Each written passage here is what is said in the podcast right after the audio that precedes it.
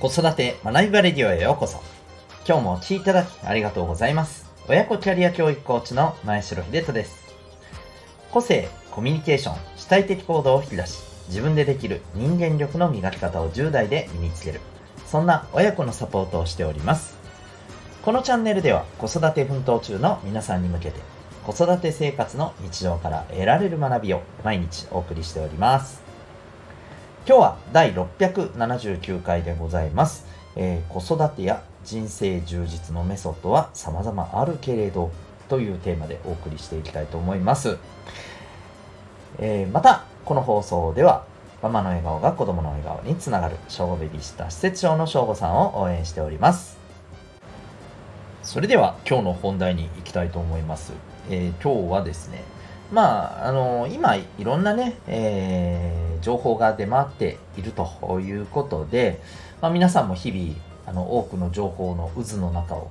ね、私もそうですけどね生きてるんじゃないかと思いますでそんな中で、まあ、子育てを頑張ってる方あるいは、まあ、子育てもそうだし自分自身のキャリア、えー、ということも充実させていきたいなという方はですね、えー、まあ、そのためのさまざまな考え方とかですねメソッドっていうものをこう学んだり情報を得たりしていると思うんですよね。で、えー、まああのそれについてのちょっとこう気をつけた方がいいというか、うん、そういうところを今日はお話ししていきたいなと思います。えーとまあ、大きく分けるとまず、えー、ポイントは2つあるかなと思っていてですね1つはですねえっ、ー、とまあもう情報を集めてると分かります分かると思うんですけど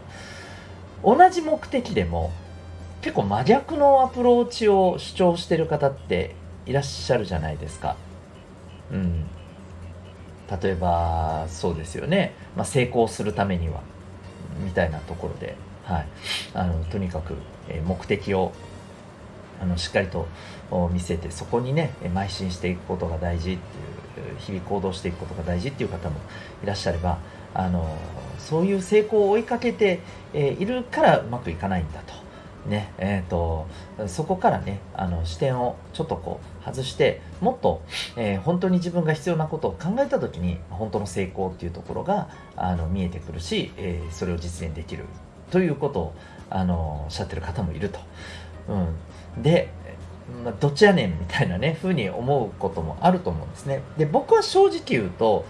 いろんなことをこうおっしゃってる方がいてっていうのは僕は単純にですね、まあ、いいことだと思うんですよ。どういうことっていうと結局その答えは自分で見つけていくものだからだと思うんですよね。うん、いわゆるあの算数の問題のように誰がやっても唯一無二のね、え答えが出るっていうものじゃないわけじゃないですか。うん、そう考えた時にですねやっぱりあの自分で、えー、しっかりと答えを見つける、まあ、いろんな答えを出してる人がいてじゃあ自分にとっては、まあ、どれが近いんだろうなということをですねやっぱりこうあの考えながらそして実際にやってみながら実践してみながらあえー、少し違うなとやっぱり自分はこうなのかなっていうふうにね自分自身とまた向き合いながら、えー、また実際にやってみると。この繰り返しで、まあ、自分自身のあの行きたい方向に行くっていうのがまあねあの本当まっとうというかなんかねあの裏技みたいなのはないというかですね、うん、コツコツやっていくしかないと思うんですよね。まあ、そのためにいろんなアプローチがね、あると、そんな情報が見れるっていうのは僕はやっぱり、えー、すごい大事なことだと思います。まあ、なので、何が言いたいかっていうと、まあ、要は自分で見つけていくっていうところですよねと。いろんな、あの、こと、いろんな情報、いろんなアプローチ法をね、えー、おっしゃってる方がいますけども、最終的には自分で見つけましょうというところだと思います。で、もう一点あると思っていて、えー、こういったことを集めているうちにですね、うんだんだんなんか疲れてくるというかあの落ち込んでくるというかこういうことってあったりしませんかね。うんこれ僕も正直全くないわけではないんですけれども例えばやっぱり自分がえー、ビジネスっていうところで苦戦している時にですね、えー、まあまあ今も今この瞬間も苦戦してますけどあの苦戦している時にですね、えー、例えばあのこうこういうことをやってないとうまくいかない。だからあのこういうことができてない人はあのうまくいかないんだみたいな例えば情報が出てるとですね結構ズーンってなったりねしますよね。うん、で同じようにあの子育てでも子育てなんかもっと顕著じゃないかなと思ったりするんですよね。うん、こういうことができて、えー、いないなんか例えば子供の可能性を潰す、えー、親の言葉10選みたいな例えばね記事って結構あったりするじゃないですか。でなんか結構当てはまってるのがあったりしたら足してって、ね、なったりすると思うんですよね。で、あのー、ここに関してね、まあ、いろんなメソッド方法をねあの自分の学びや成長のために集めるのはいいんですけど、えー、それがねかえって自分を落ち込ませてるようだと僕本末転倒だと思うんですよ。まあ、あのこんなこと言いながら僕もやっぱりこう日々の情報発信の中でやっぱりこういうとこ注意しましょうなんてこと言ったりしてますただあまりですね。まあ、こんなこと自分で発信しといて言うのも何かもしれませんがあのそこにあまりねなんかとらわれすぎて自分自身が落ち込むぐらいだったらそんな情報を取らない方がいいと思うんですよ。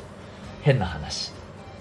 うん。いやだってそうじゃないですか。それよりも自分が元気でいることの方が僕はもっと大事だと思うんですよね。お母さんお父さんが元気でいることがまずは何よりだと思うんですよ。その上でね、うん、自分自身のもっと改善できるところ成長できるところを取るために学んでいけばいいだけの話であってはい。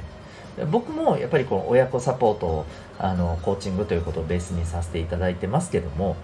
まず一番大事にしたいのはそこですね。何よりあのお母さんお父さんが元気でいること生き生きとしていることまずはここですね。これがない中でじゃあこういうところを見直して直していきましょうなんて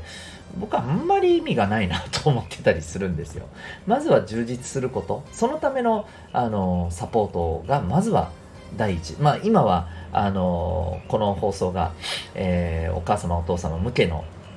あの放送なんでその視点で言ってますけど僕はまあお子さん向けのサポートでも全く同じことを基本的には考えています、うん、ですのであのそこのところはねちょっとこういろんな方法を学ぶ学んだりこういうことはやっちゃいけないよみたいな情報を集めたりするのはいいけど、ね、自分自身のあのこう気持ちのね、えー、気持ちの、えー、心理面の健康さがまずあるっていうことが大前提、うん。